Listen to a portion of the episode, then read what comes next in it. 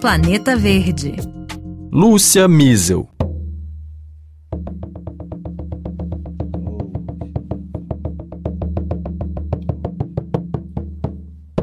Pela primeira vez em 45 anos, desde a assinatura do Tratado de Cooperação Amazônica, os presidentes dos oito países da região vão se encontrar nos dias 8 e 9 para discutir uma abordagem comum para a Amazônia.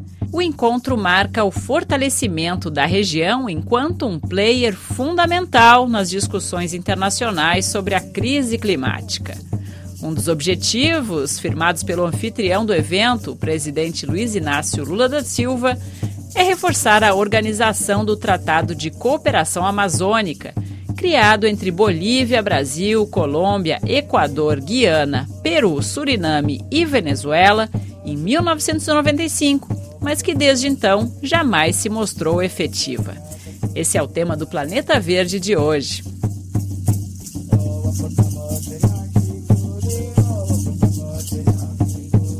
A Guiana Francesa é o único país amazônico que não faz parte dessa iniciativa.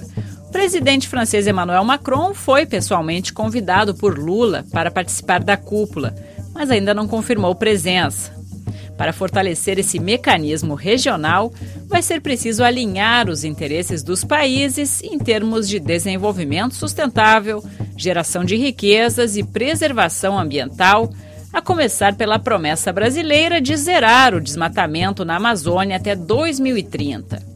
Patrícia Pinho, diretora adjunta de ciência do IPAM, o Instituto de Pesquisas Amazônicas, sublinha que, por abrigar a maior parte territorial da Amazônia, o Brasil tem ditado dinâmicas que influenciam os outros países que compartilham a floresta. Existe essa, essa grande é, preocupação dos países no combate das ilegalidades, no, no, no, no apoio, né, no recebimento do apoio dos países desenvolvidos para que essa região consiga realmente transitar para atividades econômicas de baixa emissão, atividades econômicas que geram receita, atribuindo valor à floresta como tal, né, sem necessidade derrubadas e que seja genuinamente inclusiva, ou seja, que a gente baseie é, toda e qualquer atividade econômica de geração de renda com os preceitos da cultura local, né? E aí assim a gente tem uma divisão equitativa dos benefícios oriundos dessa.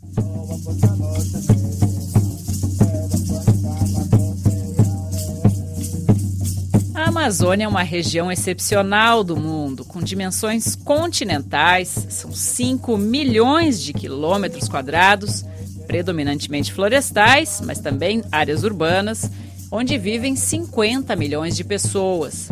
Se fosse um país, seria o sexto maior do mundo em extensão territorial. O presidente Lula já deixou claro que o objetivo não é transformar toda a floresta num santuário ou seja, para ele, a região deve gerar riquezas e desenvolvimento para as populações locais. A ministra dos Povos Indígenas, Sônia Guajajara, tem se esforçado para trazer principalmente os indígenas para o foco dos debates desta cúpula, não só nos eventos preparatórios, no âmbito dos diálogos amazônicos que terá a sociedade civil, mas também nos momentos de tomada de decisões.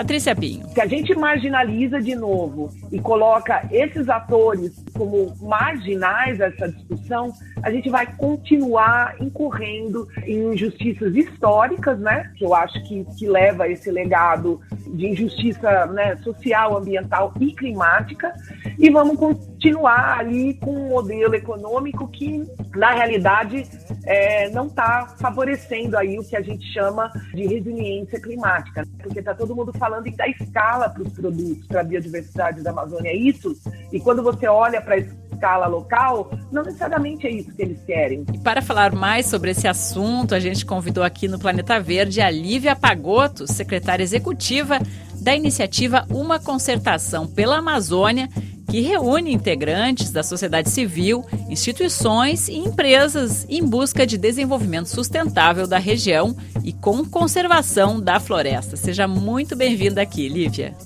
Muito obrigada, Lúcia. É um prazer enorme estar aqui com você. O prazer é o nosso. Então, a gente queria começar pelo seguinte, que é a primeira vez em 45 anos desde a assinatura do Tratado de Cooperação Amazônica que oito países da região se encontram, os líderes, né, os presidentes desses países, se encontram especificamente para discutir uma abordagem comum para a Amazônia. Queria te perguntar como é que esse tratado, desde então, tem se traduzido na prática, né? Se ele é aplicado de algum jeito, como é que a gente vê a aplicação desse tratado e, na sequência, como é que a organização do tratado, que foi assinado alguns anos depois, uh, como é que ela pode se tornar mais efetiva, essa organização, sabendo que essa, esse é um dos objetivos do presidente Lula com essa cúpula? Perfeito, Lúcia. Acho que a gente está num momento bastante importante, né, de um tratado que já tem bastante tempo de vida, digamos assim, né, um tratado que foi firmado em 1978, portanto, aí vem tecendo, digamos assim, é, os temas da cooperação amazônica, né, os países e os oito países que dividem, né, o bioma, e agora a gente chega num momento de muita importância, especialmente porque temos sinalização política de que o Tratado da Cooperação Amazônica e a organização né, do Tratado da Cooperação Amazônica ocupam um espaço central na cúpula da Amazônia que vai acontecer na cidade de Belém, né?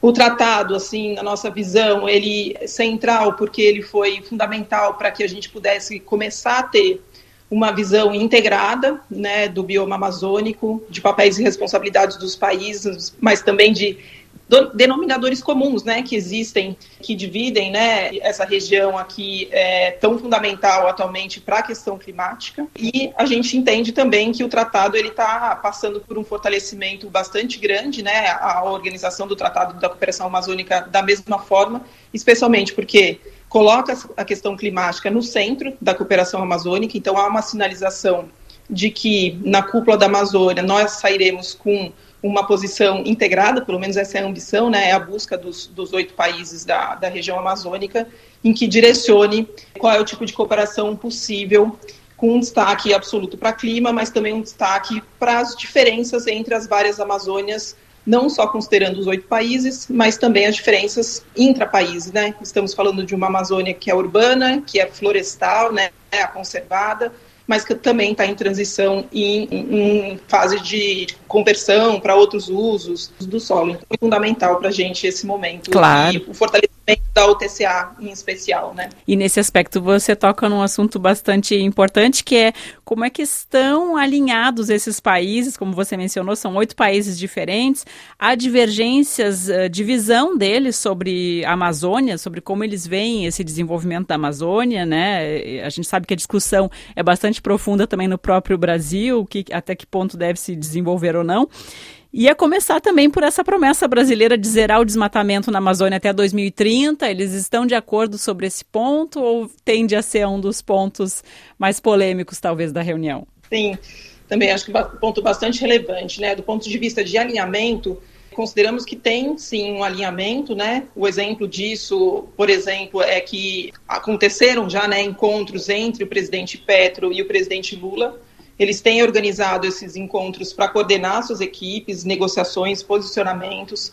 Então, Colômbia e Brasil tendo definitivamente um lugar na liderança né, de proposições muito concretas e, obviamente, tem um, um, trabalho nas negociações de envolvimento dos outros seis países da, da Amazônia, justamente para que haja um esforço coletivo para que se chegue numa proposta concreta também num momento muito oportuno em que a cúpula e esse momento de fortalecimento do, da organização do, do Tratado das, da Cooperação Amazônica é, seja só o início de um processo muito robusto do ponto de vista político que pode colocar essa região num lugar muito importante rumo à COP30, que também vai ser realizada no Brasil, em Belém, como já sabemos, né, em 2025. Uhum. Um diálogo muito grande com o atingimento das metas da Agenda 2030. Ou seja, acho que do ponto de vista de alinhamento, há diferenças entre países, e aí, obviamente, a partir das configurações nacionais que têm suas diferenças, mas sentimos que há uma busca muito clara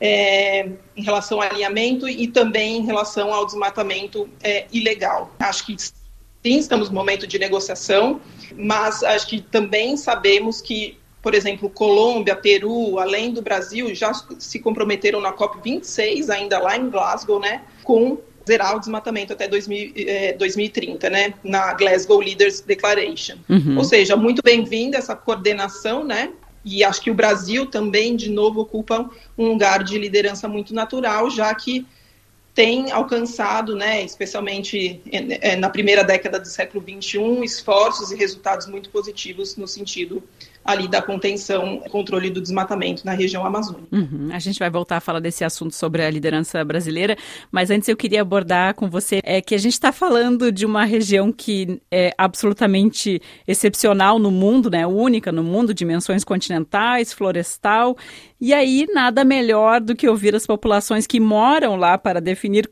quais serão as políticas mais adequadas, afinal, né, são eles que, que vão seguir adiante lá. Então, essas populações, na sua opinião, estão sendo devidamente consultadas e representadas nesse diálogo de alto nível que propõe o Brasil? Ou ainda, apesar dos avanços que a gente tem visto nos últimos anos, ainda prepondera uma abordagem que ainda é muito vertical de governos, né, definindo, o governo federal, no caso do Brasil, definindo para baixo aí o que, que vai ser feito? Sim, perfeito.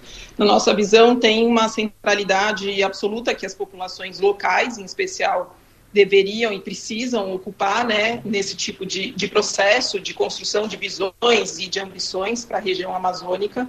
O que a gente tem acompanhado é que o governo tem aberto espaços para a participação social. A gente sabe que, especialmente no chamado pré-cúpula, né, ou seja, nos diálogos amazônicos, a participação de movimentos sociais e de organizações é, da, da sociedade civil organizada, possibilidade inclusive de proposição de eventos, mas ao mesmo tempo a gente sente que, em função inclusive do que aconteceu no nosso país nos últimos quatro anos de restrição da participação da sociedade civil, a gente ainda não encontrou a potência maior, digamos assim, da participação social nesse processo para a cúpula considerando que a gente está numa reacomodação, portanto, dessa relação entre sociedade e governo. Né? Uhum. A gente vem, portanto, ressignificando né, o, que, o que é essa relação, justamente.